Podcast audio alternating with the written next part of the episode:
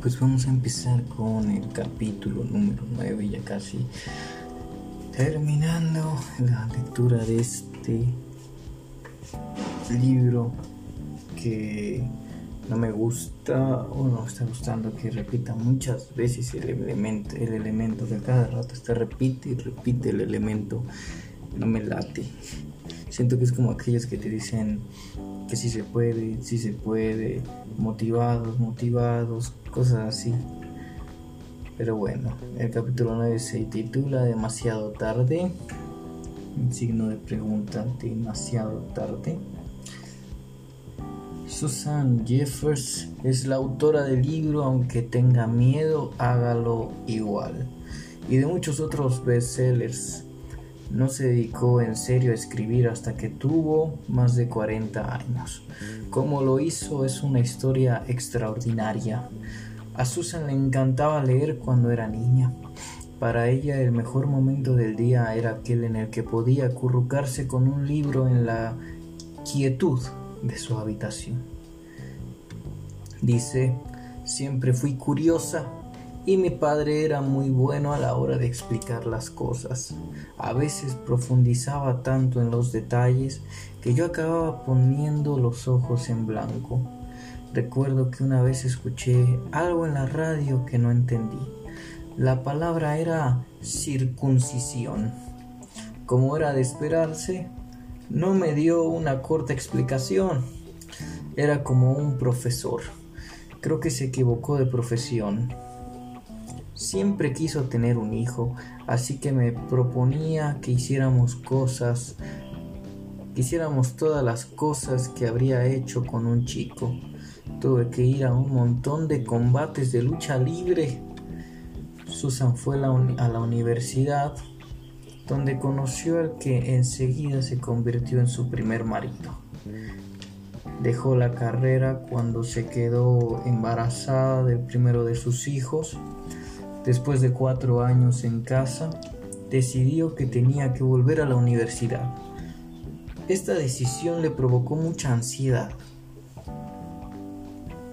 Los años que había pasado en casa habían minado mi confianza y no estaba segura de poder conseguirlo. Con el tiempo se hizo a la vida universitaria y llegó a licenciarse summa cum laude o leud, leud cuando se enteró de este honor, comenzó a llamar a todos sus conocidos. Al final dejé el teléfono y me puse a llorar. Me di cuenta de que la única persona con la que quería hablar era con mi padre, que había muerto unos años antes. Habría estado tan orgulloso. Con el estímulo de uno de sus profesores, Susan se matriculó en un curso de posgrado y por último se doctoró en psicología. Luego, en un giro inesperado en el curso de los acontecimientos, le pidieron que fuera directora ejecutiva de Floating Hospital en Nueva York. Al principio tuvo dudas. Era un trabajo muy importante y no sabía si sería capaz de asumirlo. Pero al final aceptó. Por entonces tenía problemas con su marido y solicitó el divorcio. Fue una época difícil para Susan. Ni siquiera me ayudó tener un doctorado en psicología. Aunque mi trabajo era mucho más gratificante de lo que hubiera soñado nunca, me sentía muy desdichada.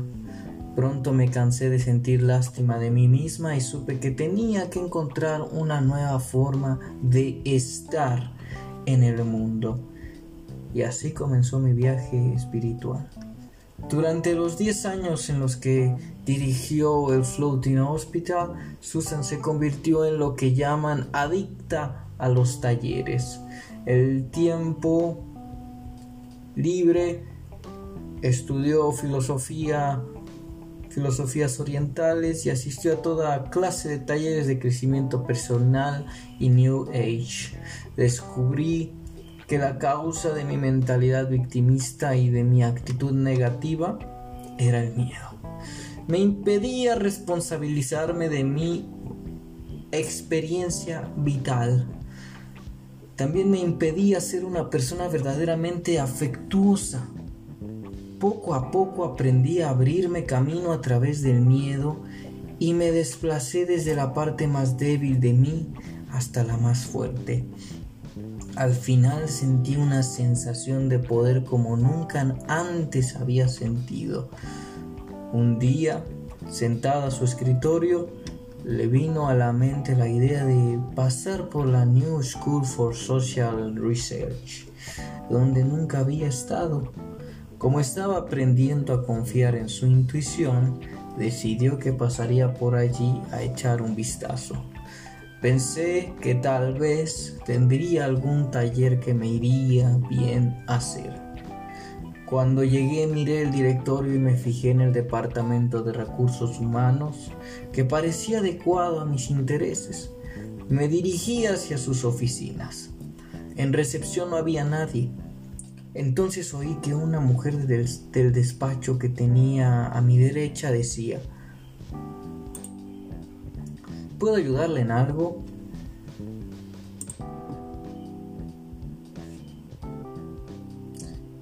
Entré y de repente dije, estoy aquí para impartir un curso acerca del miedo. No tengo ni idea de dónde vino aquello. Me miró atónita y dijo, caramba, he estado buscando a alguien que quisiera impartir un curso sobre el miedo. Hoy es el último día para incluirlo en el programa y yo tengo que irme dentro de 15 minutos. Satisfecha con mis credenciales me dijo, escribe rápidamente el título del curso y su descripción en 75 palabras. Sin ninguna premeditación titulé el curso Aunque tenga miedo, hágalo igual. Y redacté la descripción. La mujer encantada colocó la información sobre el curso en el escritorio de su ayudante con una nota para que lo incluyera en el programa. Me dio las gracias efusivamente y se marchó. Me quedé sola pensando, ¿qué ha pasado? Creía firmemente en la ley de la atracción, pero para mí aquello fue alucinante.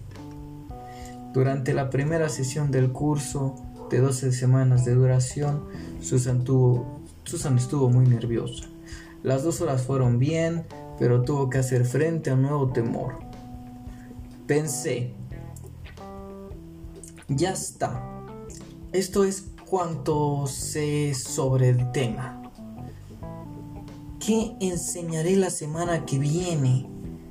Y en las siguientes 10 sesiones, pero cada semana descubría que tenía algo nuevo que decir y mi nivel de confianza aumentó. Me di cuenta de que a lo largo de los años había aprendido muchísimas cosas acerca de abrirse paso a través del miedo. Y a mis estudiantes les gustaba, les asombraba darse cuenta de que si cambiaban su manera de pensar, podían cambiar de verdad su vida. Dar este curso me convenció de que las técnicas que habían transformado mi vida eran las mismas que podían transformar la de cualquiera, independientemente de la edad, el sexo o el entorno. Con el tiempo, Susan decidió escribir un libro basado en el curso que había impartido se enfrentó a muchos obstáculos y tras pasar por cuatro agentes literarios y 15 negativas editoriales, uy, que me han mandado mensaje, guardó de mala gana la propuesta en un cajón.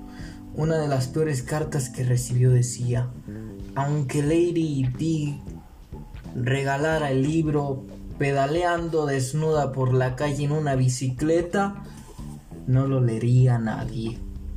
Durante este periodo decidió dejar el Floating Hospital y centrarse en serio en convertirse en escritora. Recuerdo que una tarde iba en un taxi y el conductor me preguntó a qué me dedicaba. Me escuché a mí misma decir, soy escritora. Supongo que hasta aquel momento pensaba en mí como una como psicóloga o gestora, pero ahí estaba, era escritora. Después de tres años escribiendo artículos para revistas, un día rebusco en el cajón que contenía su propuesta de libro, tantas veces rechazada. Lo cogí y sentí que tenía entre mis manos algo que muchas personas necesitaban leer. Así que me propuse encontrar un editor que creyese en mi libro como creía yo. Esta vez todo fue bien. Es más, fue mucho mejor de lo que hubiera soñado nunca. Aunque tenga miedo, hágalo igual. Ha vendido millones de ejemplares. Está disponible en cientos de países y se ha traducido más de 35 idiomas. Susan ha escrito otros 17 libros que también han tenido gran aceptación en todo el mundo. Susan era escritora. El Times de Londres llegó a llamarla la reina de la autoayuda. Es una conferencia muy solicitada. La han invitado a participar en muchos programas de radio y de televisión internacionales. Sobre aunque tenga miedo, hágalo usted, dice. Mi web recibe emails de personas de todas partes del mundo que me cuentan cómo les ha ayudado mi libro. Algunas incluso le conceden el mérito de haberle salvado la vida. Estoy tan contenta de no haber desistido. Mi padre se hubiera sentido realmente orgulloso. Demasiado tarde.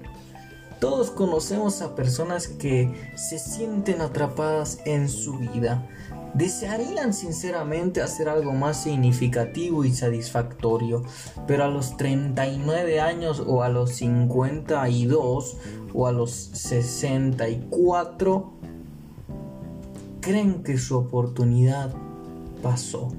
Tal vez creas que es demasiado tarde, que es poco realista dar un giro a tu vida en una nueva dirección. Tal vez creas que te perdiste la única oportunidad que tuviste de seguir los deseos de tu corazón. Y ello debido quizá a alguno de los límites de los que hablamos antes. Tal vez tiempo atrás no tuviese o no tuviste la suficiente seguridad en ti mismo para perseguir tu anhelo y ahora crees que el momento ha pasado. Existen muchísimas pruebas de que las oportunidades de descubrir nuestro elemento se dan con mucha más frecuencia en nuestra vida de lo que creemos. Durante el proceso de escritura de este libro hemos encontrado literalmente cientos de ejemplos de personas que perseguían su pasión en un momento tardío de su vida. Por ejemplo, Harriet Dorr, la autora del bestsellers Solo escribía por afición mientras sacaba adelante a su familia. Cuando tenía 65 años, volvió a la universidad para sacarse la licenciatura en historia. Pero con el tiempo los cursos de escritura que tomó habían mejorado sus habilidades para la prosa y acabó matriculándose en el programa de escritura creativa de Stanford en 1983. A los 70 años de edad publicó su primera novela, Stones for Ibarra, ganadora del National Book Awards. Más o menos a la mitad de esa edad, a los 36 años, Paul Potts todavía parecía atrapado en una vida oscura y poco satisfactoria. Siempre supo que tenía buena voz, por lo que había seguido cursos de canto. Sin embargo, un accidente de moto cegó su sueño de subir a un escenario. En lugar de eso, se convirtió en vendedor de teléfonos móviles en Nueva Gales del Sur y continuó luchando contra el gran problema de su vida, la falta de confianza en sí mismo. Entonces oyó decir que en la televisión estaban haciendo audiciones para el concurso de talentos Britain's Got Talent, creado por Simone Cowell del famoso American Idol. Potts tuvo la oportunidad de cantar Nissun Dorma de Puccini o Pausini, no sé cómo se diga, en la televisión nacional. Y su hermosa voz fue muy aplaudida e hizo llorar de emoción a uno de los miembros del jurado. Durante las semanas siguientes, Potts se convirtió en internacional. El video de su primera actuación se ha descargado en YouTube más de 18 millones de veces. Al final ganó el concurso y tuvo la oportunidad de cantar delante de la reina. La pérdida de Carphone Warehouse ha sido una ganancia para las amantes de la ópera de todo el mundo ya que Potts sacó su primer álbum One Chains a finales del 2007. Cantar ha sido siempre su elemento. Mi voz, dijo, siempre ha sido mi mejor amiga. Si en el colegio tenía problemas con algún abusón, recurría a mi voz. No sé muy bien por qué la gente se metía conmigo. Siempre fui un poco distinto, Así que creo que esa era la razón por la que a veces tenían problemas, tenía problemas de falta de confianza en mí mismo. Cuando canto no tengo ese problema. Estoy en el lugar en el que tengo que estar. Toda mi vida me sentí insignificante. Después de aquella primera audición, me di cuenta de que soy alguien. Soy Paul Potts. Ojalá así se diga su nombre. Julia Child, la chef a la que se le atribuye el mérito de haber revolucionado la cocina casera estadounidense y de reinventar los programas de cocina en televisión, trabajó primero como publicista y luego desempeñó varias labores para el gobierno de Estados Unidos. Cuando andaba por los treinta y pico años, descubrió la cocina francesa y comenzó a formarse profesionalmente. No publicó Mastering the Art of French Cuisine hasta que tenía casi 50 años y entonces fue cuando despegó su celebrada carrera. A los 65 años Magic Kun era la organización, era la organizadora de una iglesia y no tenía ninguna intención de dejar su trabajo. Desafortunadamente, sus jefes la obligaron a jubilarse. Enfadada por cómo su jefe le había mostrado la puerta, decidió formar un grupo de apoyo con amigos que se encontraba en la misma situación. Sus intentos por sacar adelante los problemas corrientes de los jubilados la llevaron a un activismo cada vez más comprometido que culminó en la construcción de las Panteras Grises, un grupo de abogados nacional. Todos hemos oído hablar de que los 50 son los nuevos 30 y de que los 70 son los nuevos 40. Si el algoritmo se extiende en ambas direcciones, esto explicaría el comportamiento adolescente de algunos treintañeros que conozco. Pero existen importantes cambios que deberíamos considerar seriamente. La esperanza de vida se ha incrementado. En los últimos 100 años se ha más que duplicado y sigue aumentando a un ritmo acelerado. La calidad de la salud de las personas mayores ha mejorado. Según un estudio de la Fundación MacArthur, casi 9 de cada 10 estadounidenses de edades comprometidas entre los 65 años y los 74 dicen vivir sin ningún tipo de minusvalía. Muchas personas mayores del mundo desarrollado cuentan con mucha más estabilidad económica que en el pasado.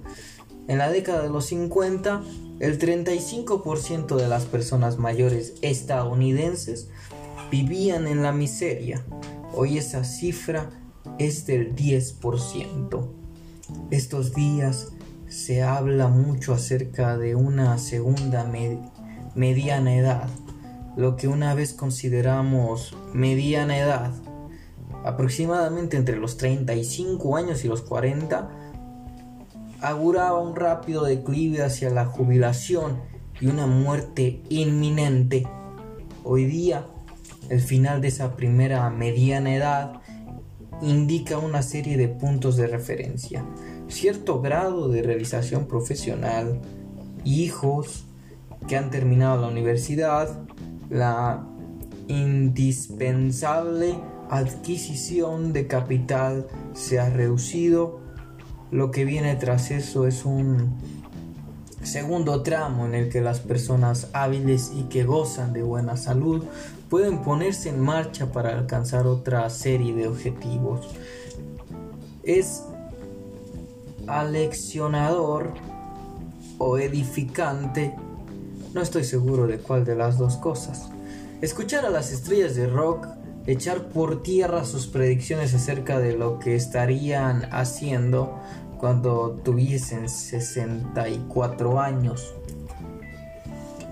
O que todavía intenten conseguir alguna satisfacción.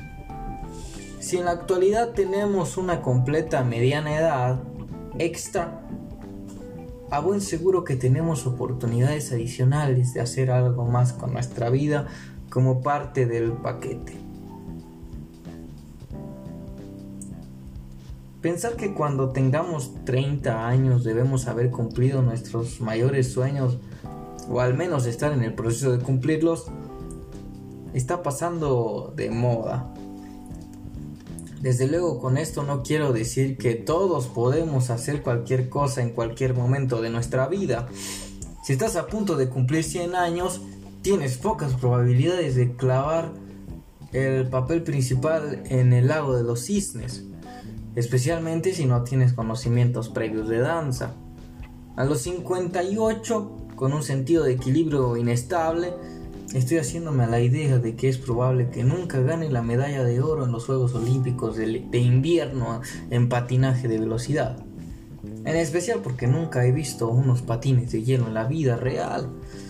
Algunos sueños son realmente sueños imposibles, pero otros muchos no lo son. A menudo, entender la diferencia es uno de los primeros pasos para encontrar el elemento. Porque si no ves la posibilidad de que un sueño se haga realidad, es probable que tampoco veas los pasos necesarios que tienes que dar para conseguirlo. Una de las razones fundamentales que nos llevan a pensar que hoy es demasiado tarde para ser quienes realmente somos capaces de ser es la creencia de que la vida es lineal, como si nos encontráramos en una concurrida calle de una sola dirección y pensamos que la única opción es seguir hacia adelante.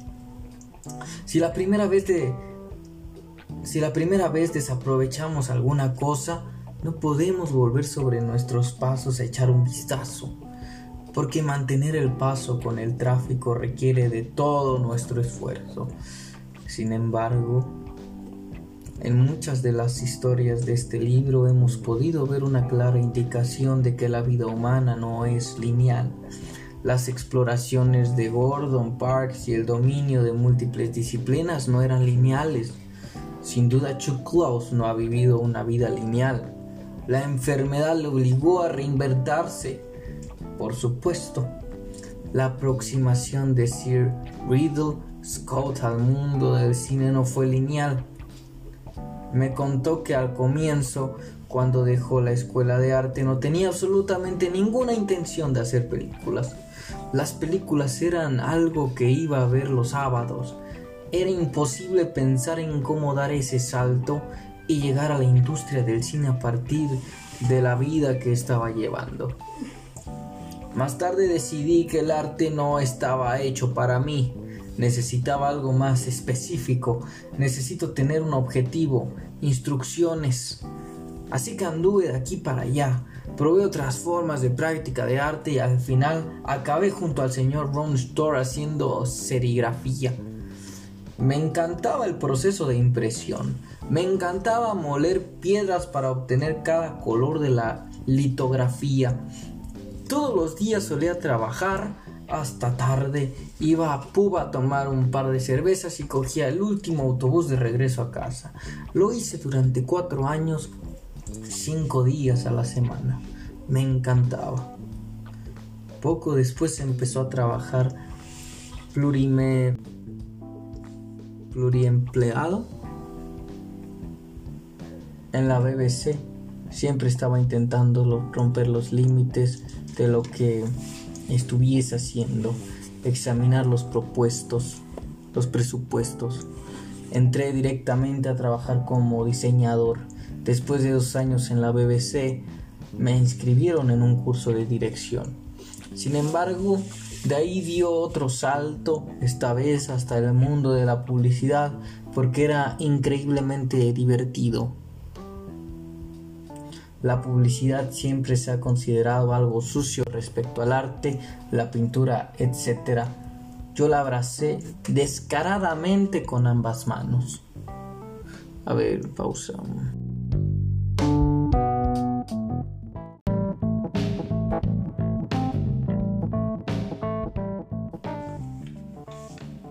La dirección de anuncios publicitarios le llevó a la dirección de programas de televisión. Fue después de eso cuando Riddle Scott se vio inmerso en el mundo del cine que acabaría definiendo el trabajo de su vida.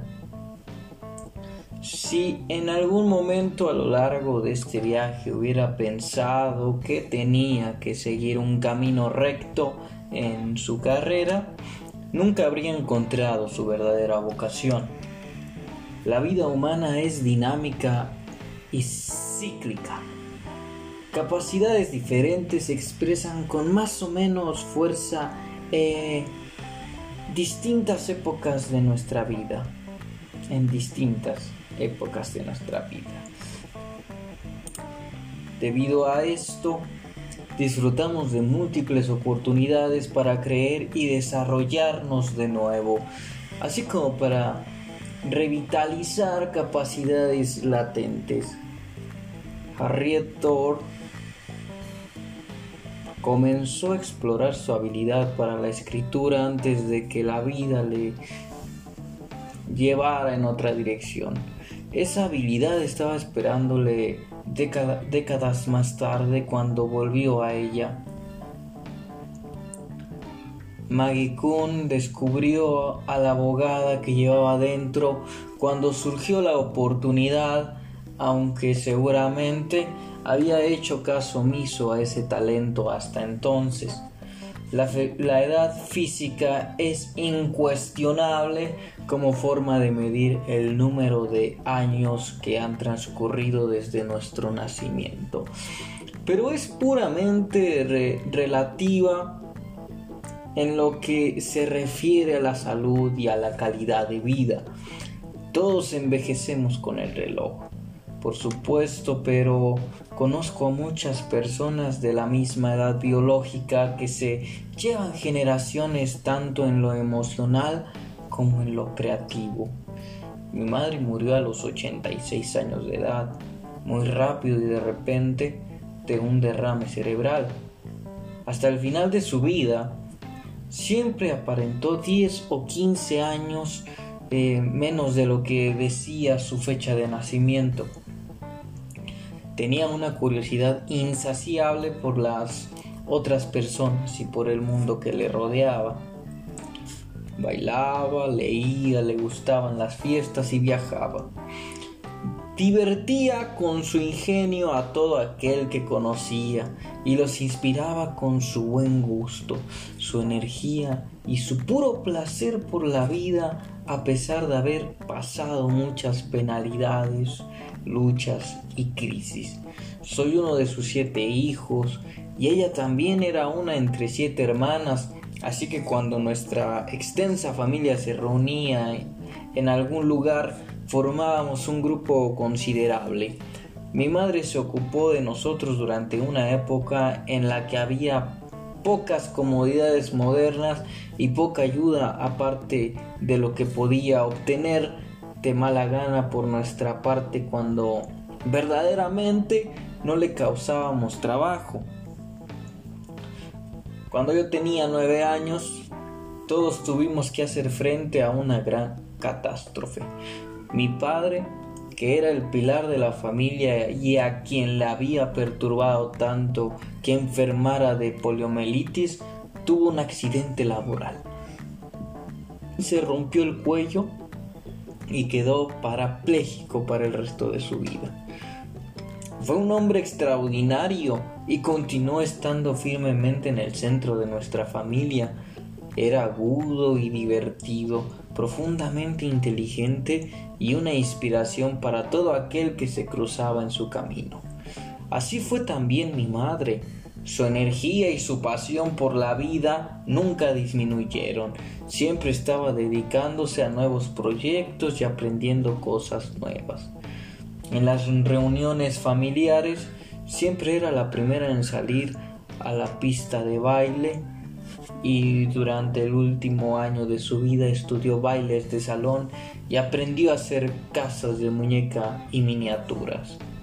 Siempre hubo tanto en mi padre como en mi madre, una clara y considerable diferencia entre su edad biológica y su verdadera edad. No son pocas las personas que consiguen cosas importantes durante los últimos años de su vida.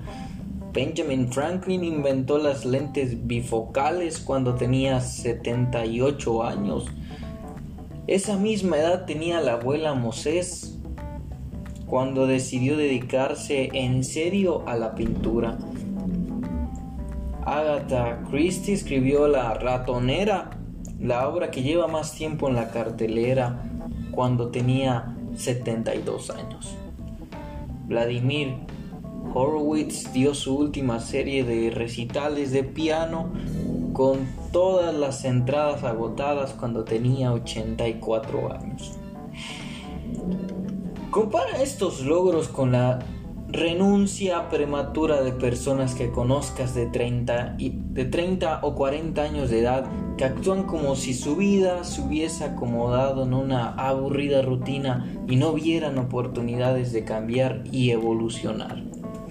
Si tienes 50 años, ejercita tu mente y tu cuerpo con regularidad, come bien y mantén un entusiasmo general por la vida es, probable que seas más joven en términos reales físicos que tu vecino que tiene 44 años, un trabajo sin por, venir, come alitas de pollo dos veces al día, le parece demasiado extenuante pensar y creer que levantar un vaso de cerveza es un ejercicio diario razonable. El doctor Henry Lodge, coautor de Younger Next Year, hace una observación tajante. Resulta que en Estados Unidos el 70% de los procesos de envejecimiento no es auténtico envejecimiento, simplemente es descomposición. Es podredumbre por las cosas que hacemos. Todas las enfermedades causadas por nuestro estilo de vida, la diabetes, la obesidad, las enfermedades cardíacas, muchos tipos de Alzheimer y de cáncer y casi todas las osteoporosis. Son una forma de descomposición. La naturaleza no nos reserva ninguna de estas cosas.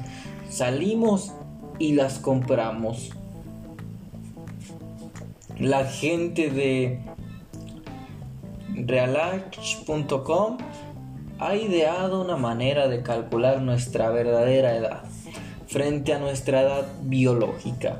Tiene en cuenta un amplio espectro de factores referentes al estilo de vida, la genética y el historial médico.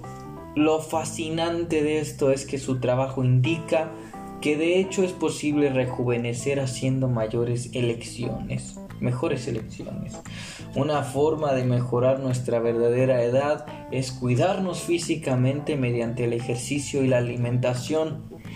Lo sé porque vivo en California, donde todo el mundo parece tener grandes existencias de licra y donde los productos lácteos tienen el mismo prestigio que los cigarrillos.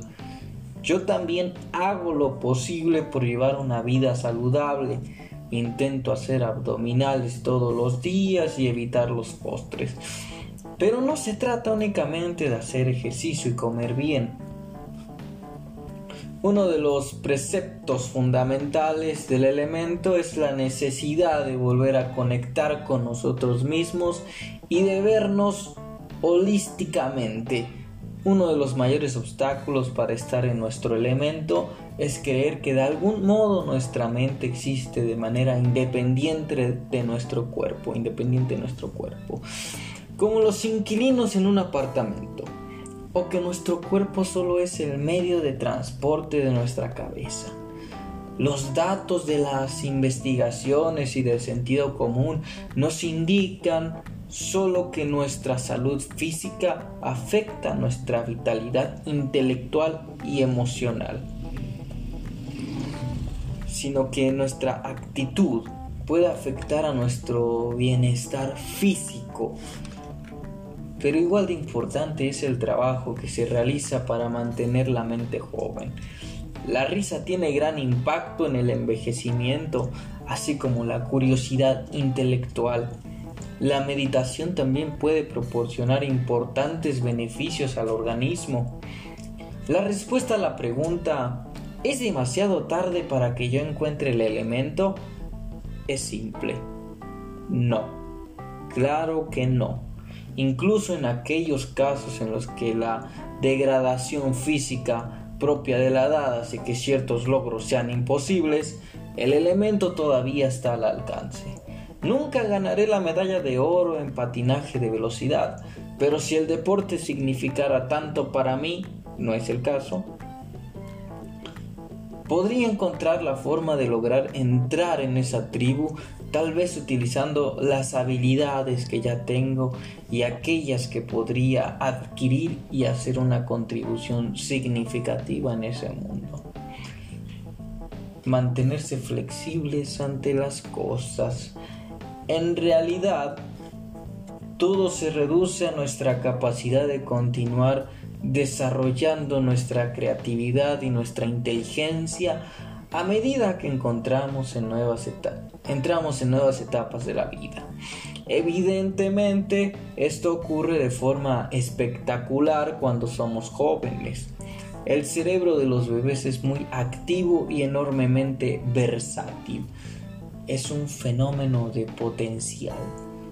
Tiene cerca de 100 mil millones de neuronas y puede realizar una variedad casi infinita de conexiones posibles.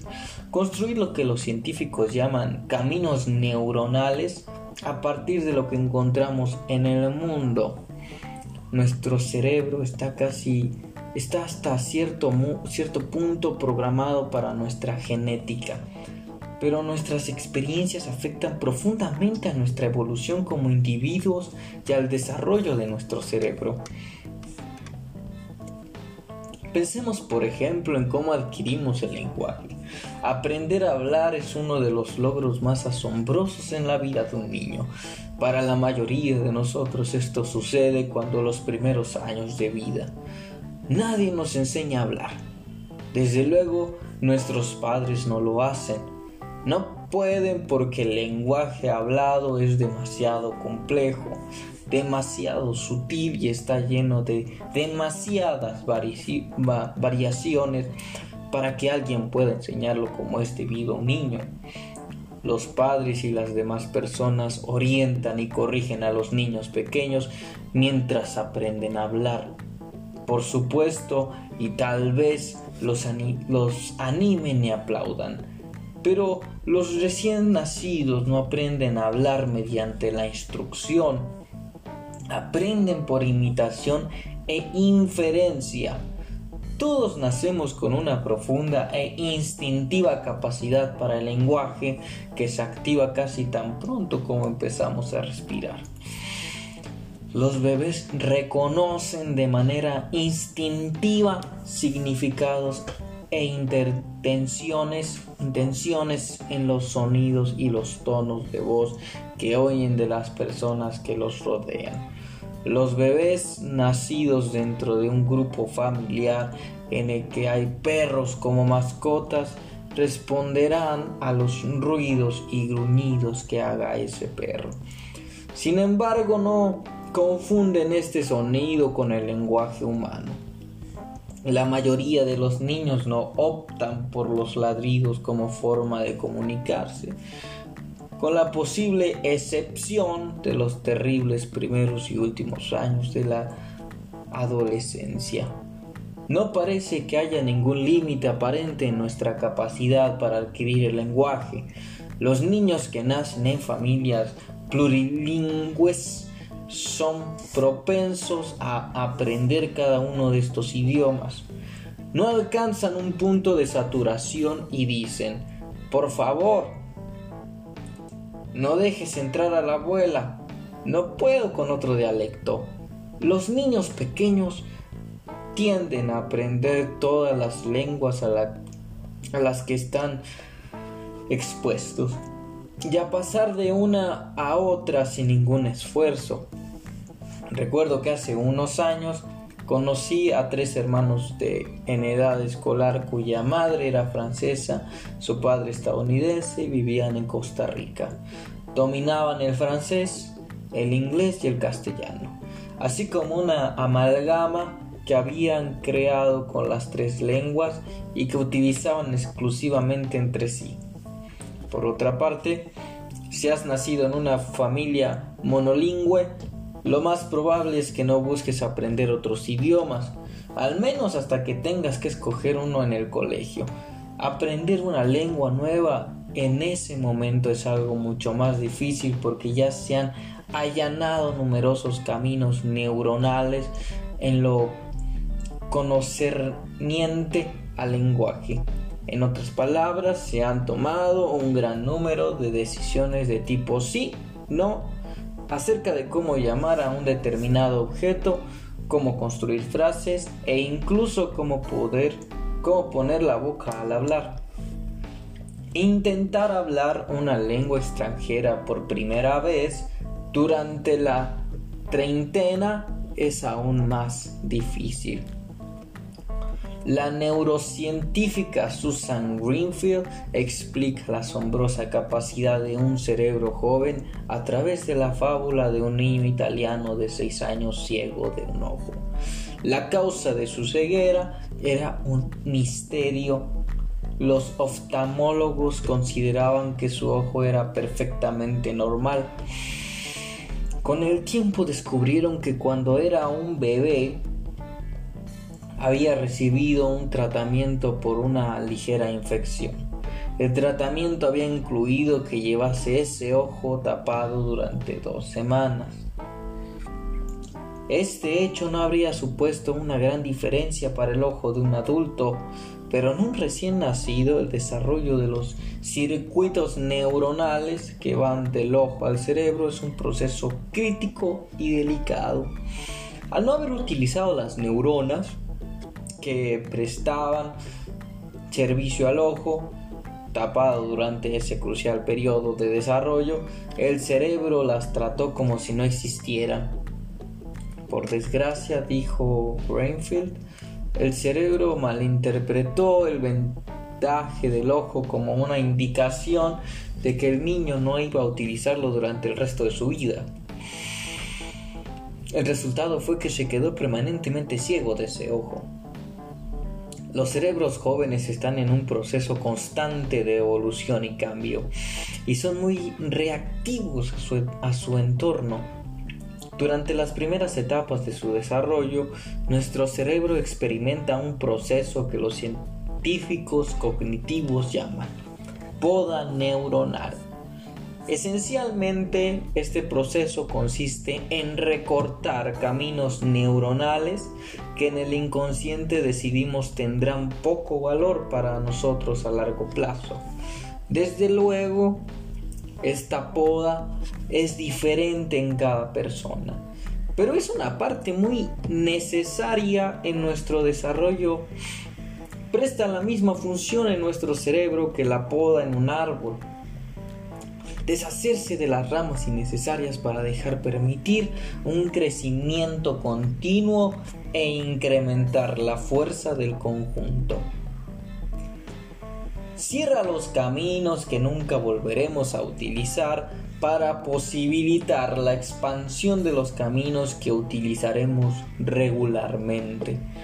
Como consecuencia, las enormes capacidades naturales con las que nacemos se forman y moldean, se dilatan o limitan mediante un proceso de constante interacción entre los procesos biológicos internos y nuestra verdadera experiencia con el mundo. La mejor noticia en todo esto es que el desarrollo físico del cerebro no es un sencillo proceso lineal eh, de un solo sentido. Nuestro cerebro no deja de evolucionar cuando conseguimos las primeras llaves de un coche, aunque a las compañías aseguradoras les gustaría plantearlo así. Gerald Fitzpatrick, neurobiólogo de Harvard, ha realizado una importante investigación sobre el recuento de las células del cerebro y ha determinado que conservamos la gran mayoría de las células cerebrales hasta el fin de nuestra vida. El cerebro medio contiene más neuronas de las que podría llegar a utilizar durante toda su vida, aun a pesar del aumento de la esperanza de vida. Por otro lado, la investigación indica que siempre y cuando sigamos utilizando nuestro cerebro de forma activa, al envejecer continuamos construyendo caminos neuronales. Esto no solo nos proporciona un potencial continuo para el pensamiento creativo, sino también un aliciente adicional para continuar esforzándonos al máximo. Existen pruebas sólidas que apuntan a que las funciones creativas del cerebro permanecen llenas de fuerza hasta el final de la vida. Podemos recobrar y renovar muchas de nuestras aptitudes latentes ejercitándolas adegre, atregue, atrede. Al igual que el ejercicio físico, tonifica nuestros músculos. El ejercicio mental infunde una nueva fuerza a nuestras capacidades creativas. Hoy día se están realizando exhaustivas investigaciones relacionadas con las neurogénesis, la, la, creación de nuevas células cerebrales en los adultos cada vez resulta más evidente que al contrario de lo que se ha creído durante más de un siglo, el cerebro continúa produciendo células nuevas y ciertas técnicas mentales como la meditación pueden llegar a acelerar el proceso. Podemos admirar el extraordinario trabajo efectuado a una edad avanzada por gente como Georgia O'Keeffe, Albert Einstein, Paul Newman e IMP. Pero no deberíamos considerarlo admirable porque, porque lo hicieran a una edad avanzada. Estas personas eran sencillamente triunfadoras. Lo que hicieron edades avanzadas no debería sorprendernos más de lo que hacían frecuentemente. Antes mencioné que es poco probable que una persona centenaria protagonice el lago de los cisnes. No es posible, solo poco probable. La razón, desde luego, es que al menos hasta que la medicina de varios saltos hacia adelante, alguna de nuestras capacidades sí se deterioraran con la edad, en especial las relacionadas con la actividad física. Negar esto no tiene mucho sentido, aunque algunos lo intentemos desesperadamente hasta el punto de pasar vergüenza en público. Sin embargo, no sucede lo mismo con todas nuestras capacidades. Como una buena rueda de parmigiano regiano, como una buena rueda de parmigiano regiano, algunas mejoran con el tiempo. Al parecer existen temporadas de posibilidad en la vida de todos nosotros y varían según lo que estemos haciendo. Se dice que nuestra, nuestras habilidades matemáticas, por ejemplo, tienden a aumentar y alcanzar su máximo nivel durante la veintena y la treintena. No me refiero a la habilidad de calcular la, la cuenta de la compra o las probabilidades de la que tu equipo gane el Super Bowl. Hablo del tipo de matemática superior realizada por los matemáticos de categoría mundial, los Terence Taus del mundo. La mayoría de los genios matemáticos han llevado a cabo su trabajo más original cuando el resto de nosotros acabamos de firmar nuestra primera hipoteca. Algo que probablemente no habríamos no haríamos si las matemáticas se nos dieran mejor. Lo mismo puede decirse de aprender las habilidades técnicas que se requieren para tocar un instrumento musical. Pero en otros sentidos y en otras áreas, la madurez puede ser una auténtica ventaja, especialmente por ejemplo en el arte. Muchos escritores, poetas, pintores y compositores han creado su mejor obra a medida que su comprensión y sensibilidad se hacían más profundas con la edad. Lo mismo pueden decirse las de disciplinas tan diversas como el derecho, la cocina, la enseñanza y el paisajismo. De hecho, en cualquier disciplina en la que la experiencia desempeña un papel significativo, la edad es una ventaja en vez de un impedimento. De hecho, se deduce que demasiado tarde llega en diferentes momentos, dependiendo de a dónde te lleve la búsqueda del elemento. Si es hacia la gimnasia internacional, Tal vez cuando tengas 15 años sea ya demasiado tarde. Si es hacia el desarrollo de un nuevo estilo de cocina de fusión, es posible que el demasiado tarde no llegue nunca. La mayoría de nosotros ni siquiera estamos cerca del demasiado tarde. Comprometidos para siempre. Una de las consecuencias del hecho de que consideramos que nuestra vida es lineal y unidireccional es que conduce a una cultura. Esto es cierto en la mayoría de las culturas occidentales, en la que se segrega a la gente en función de la edad. Enviamos a más pequeños al jardín de infancia y a preescolar como un grupo. sí, como un grupo. Educamos a los adolescentes en lotes metemos a la gente mayor en residencias para ancianos. Hay buenas razones para todo esto.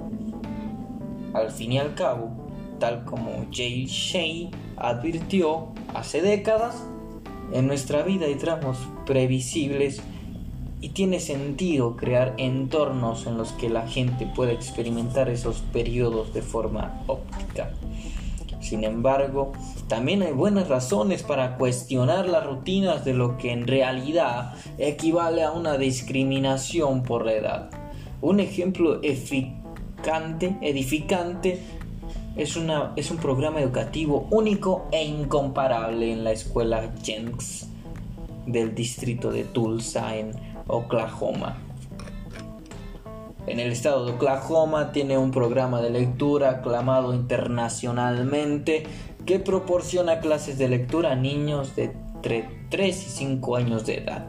El distrito de Jenks ofrece una versión muy especial del programa.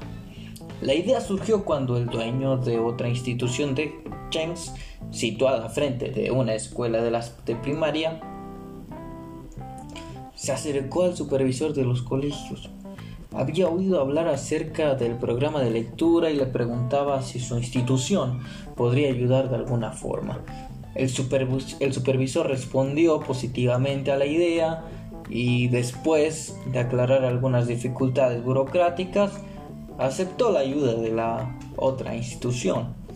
La otra institución es el Grace Living Center, una residencia para ancianos. Durante los meses siguientes, el distrito estableció una clase de preescolar y de jardín de infancia en el Grace Living Center. La clase, rodeada por paredes de cristal transparente, con una cobertura en la parte de arriba para que se filtren los sonidos de los niños, está situada en el vestíbulo del edificio principal. Los niños y sus maestros acuden allí cuando todos los días como si fuese una clase cualquiera. Como está en el vestíbulo, los residentes pasan por allí por lo menos tres veces al día a las horas de las comidas. Cuando la clase se inauguró, los residentes se paraban a mirar a través de las paredes de cristal. Los maestros les dijeron que los niños estaban aprendiendo a leer. Varios residentes preguntaron si podían ayudar. Los docentes se alegraron de tener ayuda y rápidamente sentaron la base de un programa llamado Compañeros de Libro. El, programa empareja a un anciano de la residencia con uno de los niños. Los adultos escuchan a los niños leer y les leen. El programa ha obtenido resultados asombrosos.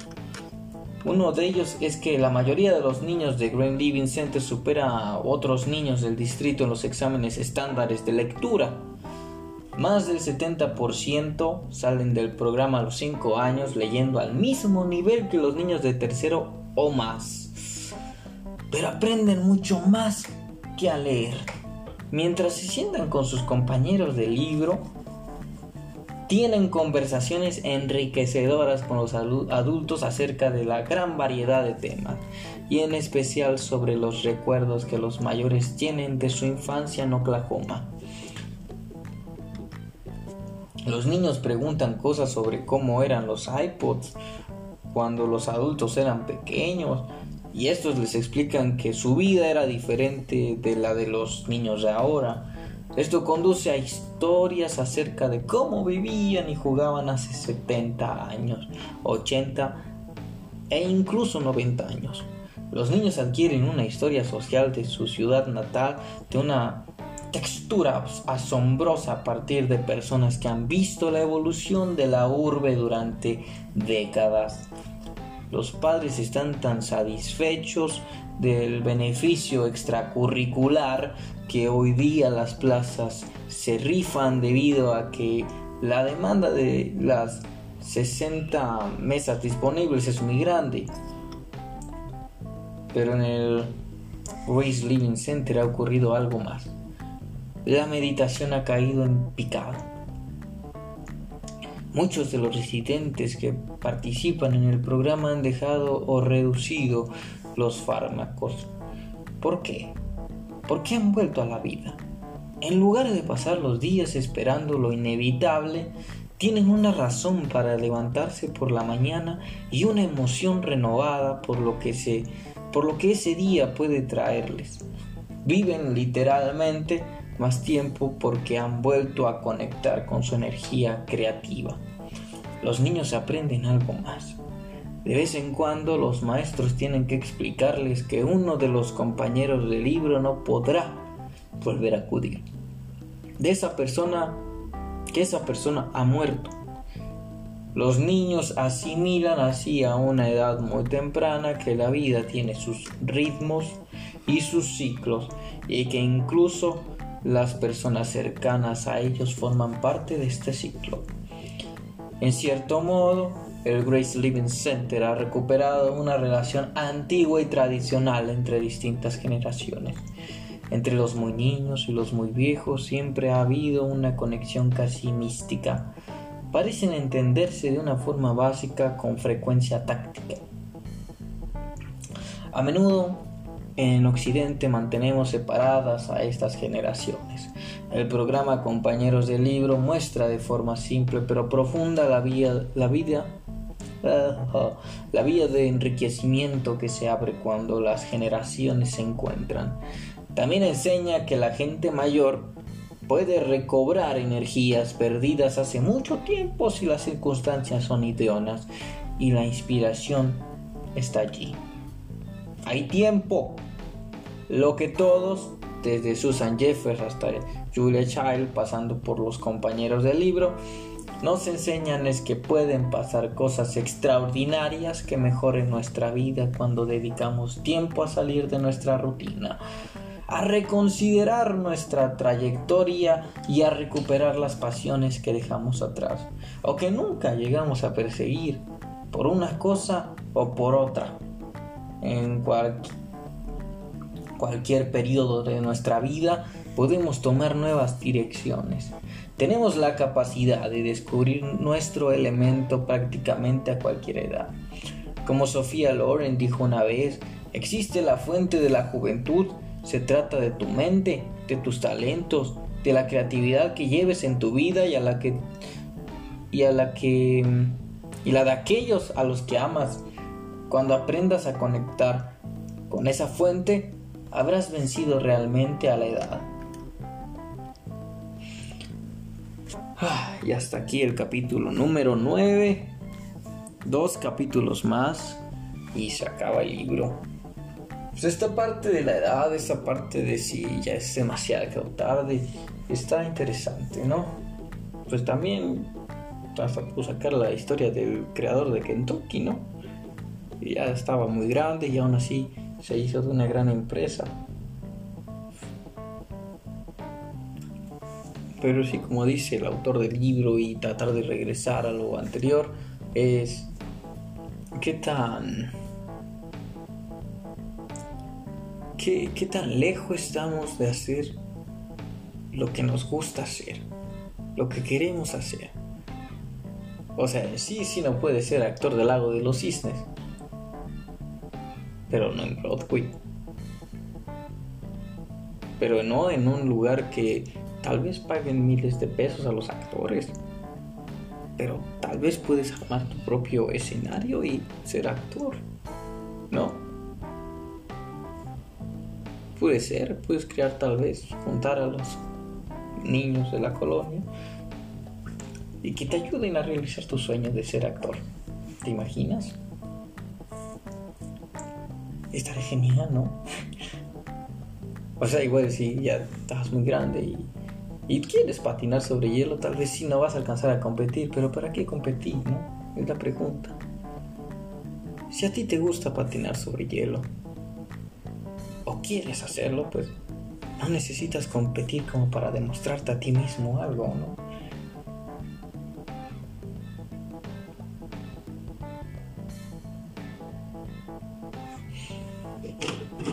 Solamente hacer lo que te gusta es lo que siento yo hacer lo que te gusta es lo que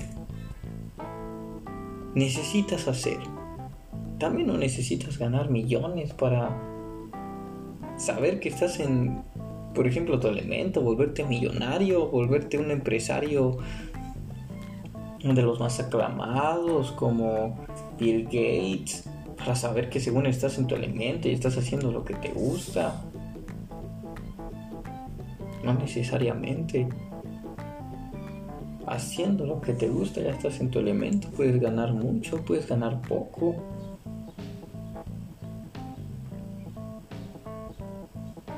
No, hay una cosa en el principito que en la película, al final, el hombre del negocio se queda con todas las estrellas, las encapsula. Y yo lo interpreto de esta siguiente manera. Cuando el hombre de negocios le da, por ejemplo, al policía, que era el vanidoso, un puesto de policía para que la gente lo aclame cuando hace una buena labor, está dominando sobre él y está haciendo que el sueño de él se cumpla, tal vez sí para bien común, pero está jugando con su sueño. Está jugando con lo que le gusta a él.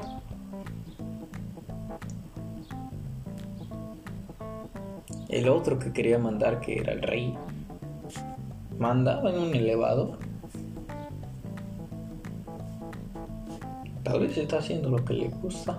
Le gusta mandar y en un elevador él manda hacia dónde se va a mandar el elevador. Siendo policía tal vez pues si te gusta que te aclamen, vas a hacer buenas obras y estando haciendo buenas obras y te aclaman, estás haciendo lo que te gusta. Pero cuando llegan a la parte de las estrellas que están encerradas, es como que muy revelador. Porque para mí yo lo vi de la siguiente manera, ¿no? Las estrellas para mí representaron lo que uno quiere llegar a ser. No, yo siempre pongo de ejemplo que los perros nunca tienen como que como que estén preocupados por querer llegar a ser este perrólogo o perrentista o cosas así, ¿no? No, ellos siguen viviendo su vida. Yo siento que los animales sonará bien loco, pero siento que los animales saben algo que los humanos no sabemos y que contestarían muchas preguntas. Entonces, cuando este hombre tiene las estrellas encapsuladas, tú tienes que seguir un sistema para llegar a ser esa estrella que tú quieres llegar a tener o quieres llegar a ser y alguien más superior es encargado de decirte si vas a hacer o no vas a hacer lo que tú quieres llegar a ser. Y es que pongo de ejemplo también, si hay una persona súper buena en mercadotecnia, por ejemplo, que es mi carrera, si hay una persona súper buena en mercadotecnia, pero nunca estudió mercadotecnia, pero es el mejor, él ha hecho lo mejor de la mercadotecnia, la revolucionó, cambió todo de ella, hizo que las empresas... Hizo un cambio fantástico en todas las empresas, por ejemplo, ¿no? Pero él jamás estudió. Y, y, por ejemplo, va y busca un trabajo ya después de todo lo que ha hecho y no es reconocido como mercadólogo, ¿no? Pero él se siente mercadólogo, entonces hay que está mal. Que no lo reconozcan como mercadólogo o que él no se pueda reconocer como mercadólogo porque no tiene un título. Bueno, esas son las preguntas que ahorita me estoy haciendo. Igual, este, son preguntas que ahorita estoy filosofando, ¿eh? No es como que ya lo filosofé y ahorita se los estoy diciendo, no, o sea, ahorita me está llegando la inspiración, pero mejor lo apunto todo en mi cuadernito estoico y ya después les digo que fue lo que pensé, pero eso lo voy a hacer más después. Estoy apuntando todas mis ideas y eh, ya después les digo todas las ideas que acumulé y se las leo para que entiendan eh, mi punto de vista, mis ideas, lo que he creado. Lo divertido de hacer filosofía, si quieren llamarla de alguna manera, o pensar, es que llegas a las respuestas que gente hace años llegó. O sea, llegas a las mismas respuestas que hace años gente importante también ha llegado.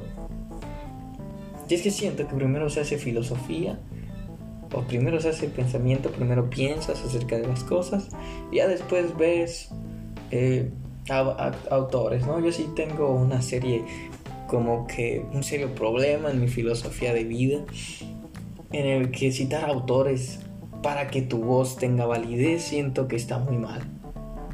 Siento que si tú pensaste algo con tiempo, meditando,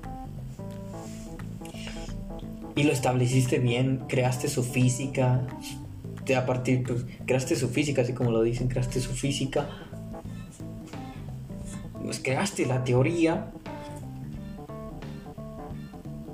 pues todo viene de una teoría, todo viene de la imaginación de alguien, alguien se sentó y se mantuvo a pensar. No veo por qué es tan diferente que la idea o el pensamiento de alguien no tenga valor simplemente porque no cita a alguien porque alguien no lo haya dicho antes que él. Porque no se respalda en alguien que lo haya dicho antes que él. Y aquí es donde pongo un ejemplo. Citando a Aristóteles, por ejemplo. ¿Qué gano ¿qué respaldo tengo? Porque si recordamos, cuando empezaba esto de las escuelas, y no tenían la tecnología, ni las teorías, ni todo lo científico en esos tiempos. Vámonos si quieres, bueno, vamos con Platón. Citar a Platón para que mi argumento tenga validez, ¿tendría validez? ¿Por qué? ¿Por qué tendría validez si cito a una persona que vivió hace más de 100 años? Vámonos, ¿sabes qué? El estoicismo, más de 2000 años. Algo que se dijo hace más de 2000 años, tendría que citarlo yo para que mi voz, para que mi pensamiento tenga validez. Puedes pensar tú un momento, meditar a lo que yo he visto, puedes meditar un momento, pensar acerca de un tema, de una palabra, y hacer filosofía y crear su propia física, crear su propia metafísica y su propio significado y hasta lo entiendes mejor.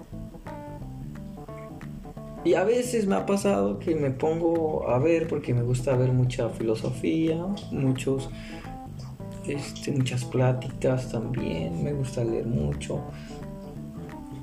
Cuando empiezo a leer y a ver así cosas de lo que pensaban los antiguos, y también no tan antiguos, también personas que ahorita también predican, dicen lo mismo, y el ejemplo que siempre dicen lo mismo que llego a las conclusiones que llego, tal vez de forma diferente, pero dicen exactamente lo mismo y entiendo lo que quieren dar a decir. Aunque en la filosofía, fíjate que se dice que, que nunca se sabe en realidad qué es lo que quiso decir el autor, ¿no? Porque está escrito. Igual cuando lo dice, porque pues es un lenguaje y lo que dice se puede interpretar de muchísimas maneras, entonces es dificilísimo hallar una definición exacta o acertada de lo que realmente el filósofo quería decir. Pero bueno, ya se lo dejo hasta otro día, lo apunto, lo escribo bien y les y hablamos acerca de esto. Si quieren, bueno, aunque no quieran, pues me gustaría grabarlo y yo tenerlo. Pero ya más adelante todos mis pensamientos los voy a subir aquí y pues, ojalá y les gusten.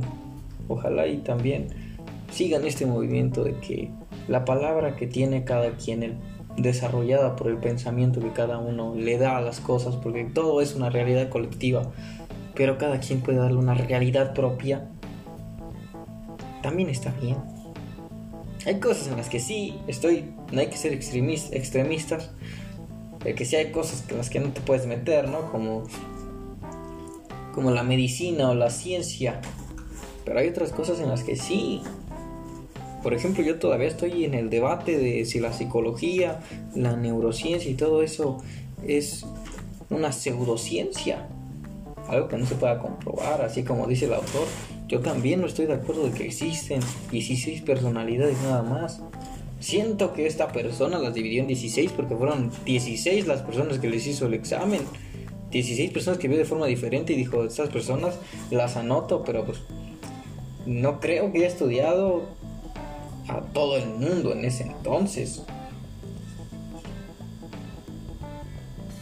Porque porque puede ser que que, que, que sí entren algunas bueno, algunos comportamientos o algunos pensamientos que nosotros tenemos, ¿no? Sus personalidades que ellos dicen, pero también los horóscopos.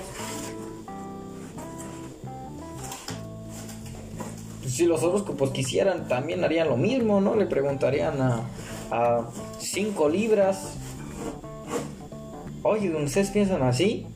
Que digan que sí, van a decir, cuatro de cinco digan que sí, van a decir, es que los libros piensan así. Los libros son así.